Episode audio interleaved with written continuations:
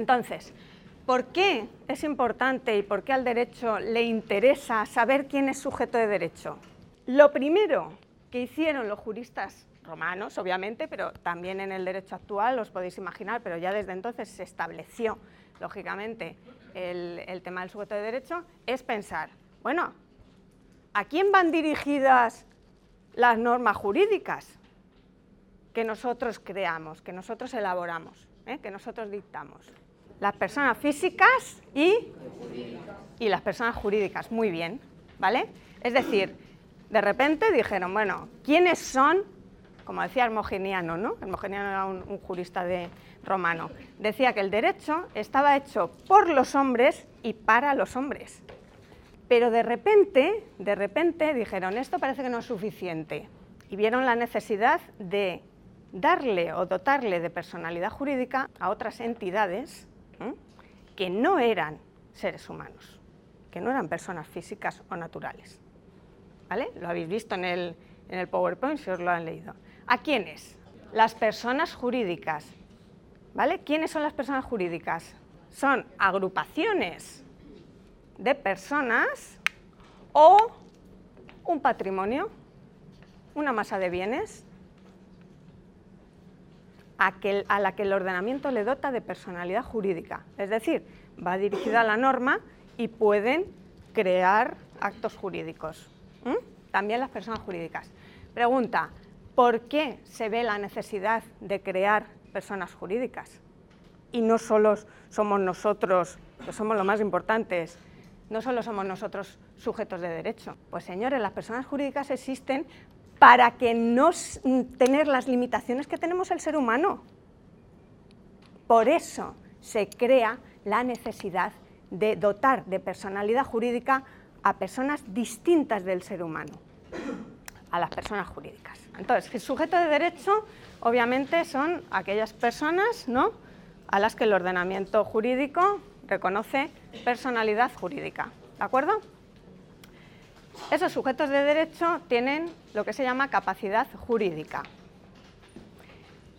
Dentro de la capacidad jurídica, que también ha salido aquí, también lo habéis mencionado vosotros, tenemos la capacidad jurídica activa y pasiva. ¿Qué es?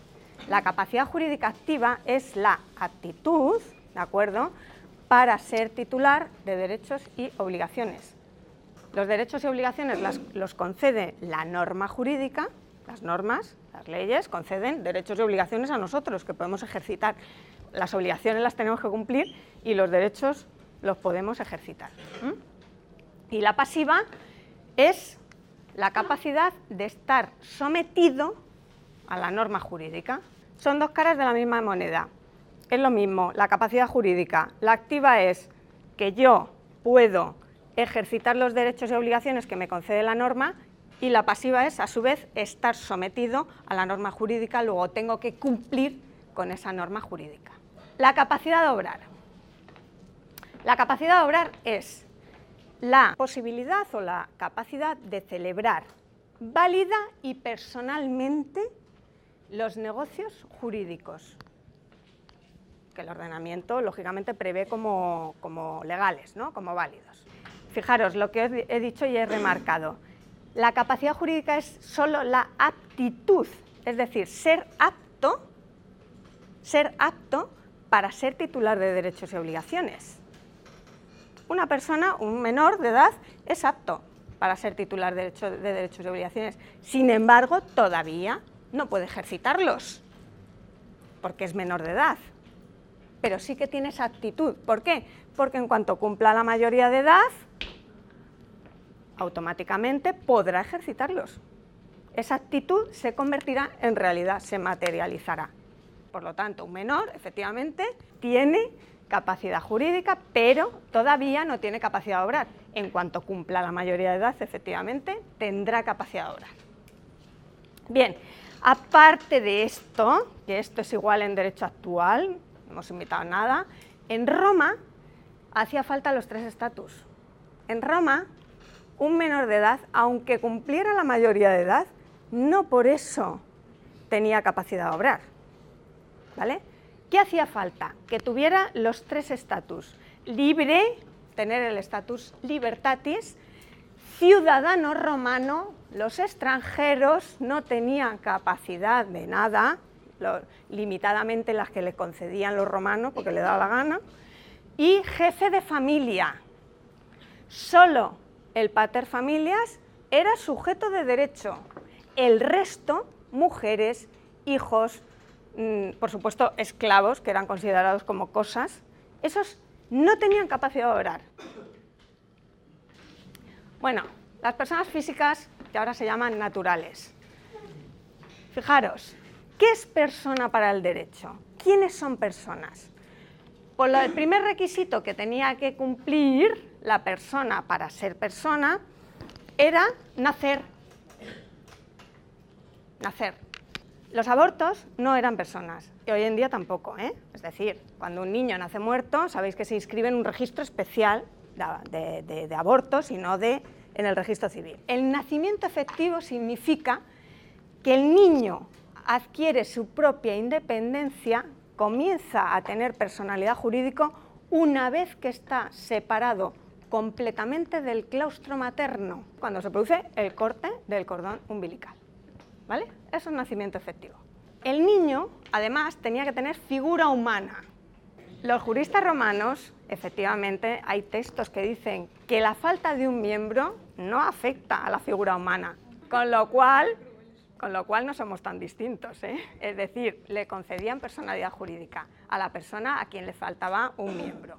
Bien, ahora, ¿qué consideraban ellos? Pues ellos les denominaban monstrum, es decir, la carencia absoluta de figura humana. La total deformidad, como han dicho por aquí, era lo que decían ellos que no podía ser concedido personalidad jurídica. Bien, después de nacer, de nacer, de separarse del claustro materno, había que eh, vivir. Había que vivir. Es decir, si por lo que fuera un recién nacido no eh, vivía después de cortar el cordón umbilical, ese, niño no tendría personalidad jurídica. ¿Mm? Había que vivir. Bien, ¿Por qué os he puesto ahí la prueba de la vida? Pues porque eso era lo complicado, porque hoy en día es muy fácil demostrar si un recién nacido ha vivido o no. ¿Cómo se probaba? Pues aquí había, fijaros, dos escuelas que si habéis estudiado el tema 1, sabéis que había en, en, Derecho Romano dos escuelas mayoritarias, ¿no? los sabinianos y los proculeyanos. ¿Por qué? Porque unos seguían a Sabino y otros a Próculo. Entonces, estaban las dos escuelas que normalmente discrepaban en sus soluciones. Y aquí cada uno pensaba una cosa. Unos pensaban, bastaba cualquier signo externo para demostrar que ese niño había vivido.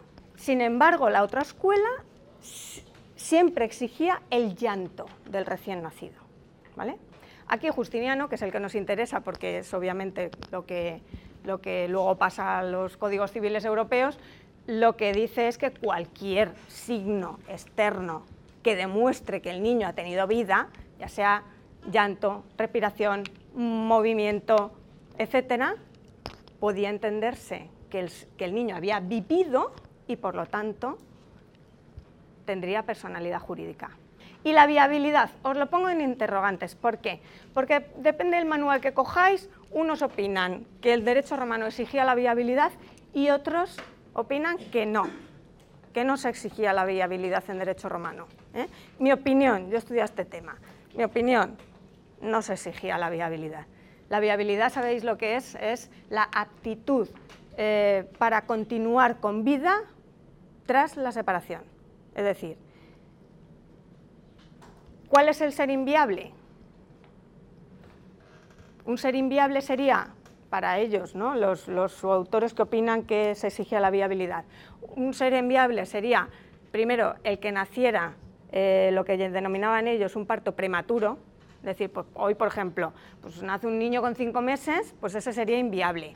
¿Por qué? Porque en época romana, evidentemente, ese niño pues, probablemente estaba predestinado a morir, porque no era maduro. Eso por una parte, el parto prematuro. Y por otra parte también consideran inviable a eh, aquellos que, aunque tengan un tiempo de gestación normal, imaginemos un niño con nueve meses, pero tiene poco desarrollo interno, de los órganos internos. ¿Vale? O una cosa u otra, es decir, o el parto prematuro o que, aunque fuera un parto con gestación normal, tuviera un, escaso desarrollo de algún miembro vital. ¿no? En Roma no solo hacía falta esto, recordamos, tenía que ser libre, ciudadano romano y jefe de familia. ¿Vale? Bien, en el Código Civil se regulan artículos 29 y 30. Artículo 29, igual, el nacimiento determina la personalidad. Es decir, para tener personalidad hace falta nacer. Muy bien. El que no nace, pues no tiene personalidad. El artículo 30. Para los efectos civiles, solo se reputará nacido el feto que tuviere figura humana y viviere 24 horas enteramente desprendido del seno materno. El Código Civil actual. El 29, no hay modificación. El nacimiento determina la personalidad. Tenemos que seguir naciendo para que nos consideren sujeto de derecho y personas, eh, con personalidad jurídica. Fijaros, artículo 30, este está mejor redactado. ¿eh? La personalidad se adquiere en el momento del nacimiento con vida, una vez producido el entero desprendimiento del seno materno. Aquí tenéis las tres regulaciones, derecho romano, código civil, reforma. ¿Qué se ha eliminado? La figura humana y las 24 horas se ha eliminado también para los efectos civiles. Bueno, ¿por qué? ¿Por qué se ha eliminado, para, por ejemplo, para los efectos civiles? Que no somos solo civiles. O un nacido cuando ha nacido no tiene derecho al honor, a la intimidad, a la vida, a la integridad física, Digo yo que sí, y eso no son efectos civiles, esos son derechos fundamentales, derechos constitucionales. Y así se entiende que es para todos los efectos, ¿no? Tanto para los civiles como para los no civiles, para derechos fundamentales, etcétera. Y penales y de todo, ¿vale? Bien. Cualquier, entenderme, cualquier nacido que nazca con vida, ¿vale? Tenga la figura que tenga, ya no es necesaria la figura humana, le tenemos que dotar de personalidad, tendría personalidad jurídica. Hoy en día es así, ¿de acuerdo? ¿Mm? Antes no, porque antes exigía esa figura humana. Se han eliminado, si os fijáis bien, los dos requisitos que más complejidad tenían, la figura humana y las 24 horas. Las modificativas de la capacidad. Hemos visto quién tenía capacidad, ¿no? En Roma y ahora, y ahora vamos a ver qué causas o qué motivos pueden modificar nuestra capacidad a lo largo de nuestra existencia. Hay algunas causas que pueden concurrir y que hacen que nuestra capacidad se vea alterada, se vea modificada. Entonces, si lo habéis visto, primero de todos, la edad, lo hemos visto antes. A lo largo de nuestra vida, ¿eh? la edad es muy importante porque al alcanzar una determinada edad vamos a adquirir capacidad eh, de obrar, al tener una minoría de edad no podemos realizar eh, muchos, muchos actos o negocios jurídicos, ¿vale? ni ejercitar derechos, o sea que dependiendo de nuestra edad tendremos o no tendremos más o menos capacidad. ¿eh? Bien, entonces en Roma se distinguían los impúberes de 0 a 12 o 14 años, en derecho romano en todo íbamos por detrás de los hombres, menos en esto, que de repente se nos ponía la edad de 12 años para pasar a la pubertad, o 14 años, ¿eh? para los hombres. Es porque eh, supuestamente se podía procrear, ¿no? Es la edad, digamos, en que se puede procrear. Entonces a los hombres les dejaban a los 12, 12 para las mujeres y 14 para los hombres, las varones, ¿vale? Dentro de los impúberes se distinguían los infantes de 0 a 7 años estos no tenían capacidad para nada, no podían hacer nada. ¿Eh? Entonces, ¿quién suplía la capacidad de estos menores? Estamos hablando si no tenían paterfamilias. Si tenían paterfamilias, evidentemente estaba suplida más que de sobra. Se le pone un tutor. Es el tutor quien realiza los negocios jurídicos, quien mantiene el patrimonio, quien los depósitos gestiona. ¿Por qué es un tutor? Él interviene por el menor y el tutor es el que va y administra todo y gestiona y si tiene alquileres los cobra. Hace todo el tutor, porque el menor es incapaz para cualquier negocio jurídico. ¿De acuerdo? En Roma lo designaba el pretor y, bueno, hay varias formas de designación, eso lo veremos cuando lo veamos la tutela. El propio pater en el testamento puede prever que él fallezca antes y puede nombrar tutor a fulano o a mengano. Si no hay previsto ninguna designación, ahora mismo es el juez y en Roma era el pretor el que iban los familiares, le designaban un tutor. Y ahora mismo es un juez, claro, el que designa el tutor. ¿Vale? Bueno, y luego tenemos entre los 7 y los 14 años, 12-14, que mm, ya decían, bueno, estos ya son un poco más mayorcitos, ¿no? Y entonces, ¿qué actos pueden hacer? Pues que, ocasionen riesgos patrimoniales no les dejaban ninguno. Vender, cosas así, no. Pero sin embargo, sí que les dejaban aceptar una herencia, aceptar una donación, actos que entrañen un beneficio patrimonial para ese sujeto. Eso podían aceptarlo ellos mismos. No necesitaban el tutor para aceptar ese acto de beneficio patrimonial. Un niño hasta los siete años tenía que ponerse un tutor si se quedaba sin el padre. Si existía el padre no hacía falta, claro. Era el padre el que absorbía toda la capacidad. ¿Vale? Bien, llegamos a la pubertad. Desde los 12 a 14 años hasta los 25. En Roma la mayoría de edad se adquiría a los 25 años. ¿Estos que necesitan? No necesitan un tutor, necesitan un curador. Un curador es un, veremos cuando veamos la curatela, es un escalón inferior a la tutela. La tutela es el tutor quien interviene por el menor. En la curatela digamos que es una especie de supervisor. Supervisa que todo esté bien. Es decir, diferencia cuando uno va a comprar, imaginemos, si el niño tiene menos de 7 años, es el tutor quien firma, porque es el tutor el que realiza el acto porque el niño no puede. El curador firma con. El de 12 o 14 años firma y el curador supervisa que todo esté bien, ok, da su visto bueno.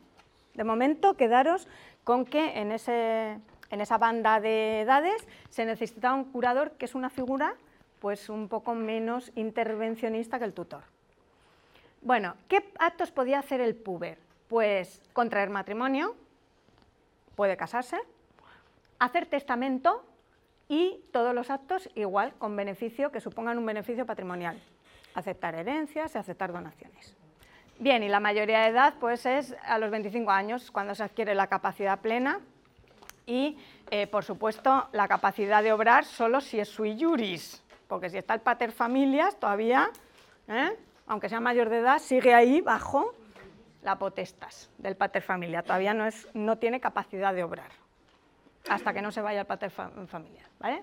Y es a los 25 años. ¿eh? Bueno, enfermedad. La enfermedad también modificaba la capacidad. ¿Vale? Pero unas las modificaban, unas enfermedades las modificaban y otras no.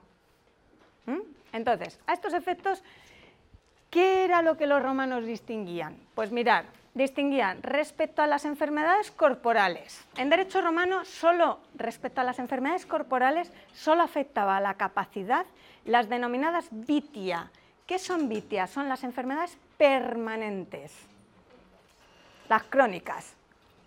Por ejemplo, la ceguera, efectivamente, es una enfermedad que es crónica, luego afectaba la capacidad, pero no solo en derecho romano, hoy en día también afecta la capacidad a determinados actos. ¿Vale? Por ejemplo, para hacer testamento, el ciego necesita más testigos, es decir, lo que quiero que os quedéis es que solo las enfermedades corporales permanentes eran las que incapacitaban, las demás, todo normal. Bien, las mentales. Ahí, fijaros, distinguían la enajenación mental, que era la privación total de la, mm, de la cordura, digamos, ¿no? ¿Eh? La privación total de la cordura. La debilidad de inteligencia, que era el que no estaba loco, exacto, pero un poquito menos, vamos, ¿eh? exacto, decirlo como queráis, el paso inferior. Y luego la prodigalidad. Los pródigos son aquellos, es una enfermedad, ¿no? La prodigalidad. Y son aquellas personas que eh, tienen un impulso irrefrenable de gastar y gastar, gastar todo su patrimonio. Entonces, vamos a ir examinando. ¿Los enajenados mentales, creéis que se les privaba de capacidad? ¿O modificaba en algo su capacidad el estar loco? Evidentemente, sí. Normalmente se les declaraba incapaces totalmente, salvo los que tuvieran momentos de lucidez, que entonces en los momentos de lucidez son capaces y en los que no, no. Entonces, esos se les ponía qué? Un tutor porque al, no tener mm, capacidad para nada, pues no sabe lo que hace, tienen que poner un tutor como a un menor. Al débil de inteligencia, ¿qué creéis que se le ponía? Un curador, claro, porque el hombre a lo mejor entendía muchas cosas, pero otras cosas no, necesitaba ayuda. Un curador, ¿vale? La prodigalidad era el que gastaba y refrena, bueno, es el que gasta hoy en día también se puede incapacitar por, por prodigalidad, ¿eh? que lo sepáis. ¿Para qué estaba incapacitado el pródigo? Estaba incapacitado para actos muy concretos y son todos aquellos que ocasionaran algún tipo de merma en su patrimonio. Todos aquellos actos patrimoniales onerosos son los que el pródigo no puede hacer. ¿No habéis oído estas personas que hoy en día se les incapacita y no pueden entrar a casinos, por ejemplo?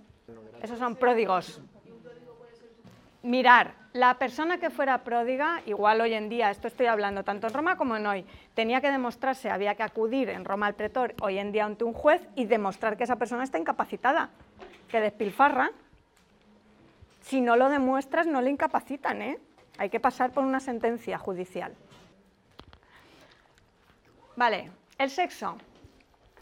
La mujer en Roma no contaba para nada ni para derechos políticos, no podía presentarse a elecciones, no podía votar, no podía mm, ser senador, no podía nada, cero, no tenía tal. ¿eh? De derecho público, todas las incapacidades, era incapaz para todo. Incapacidades de derecho público y también de derecho privado. ¿Qué pasaba con las mujeres en Roma? ¿Cuál era su trayectoria jurídica a lo largo de su historia? Pues fijaros, mientras era Mientras estaba soltera, ¿quién suplía la capacidad de la mujer? El padre. Cuando se casaban, el marido. Y si estaba sola en el mundo, si no se casaba la pobre mujer o se divorciaba, estaba sola, no tenía padre, no tenía marido, un tutor. La mujer estaba sometida a tutela de por vida, era como una menor de edad permanente. Era como una menor de siete años siempre, toda su vida.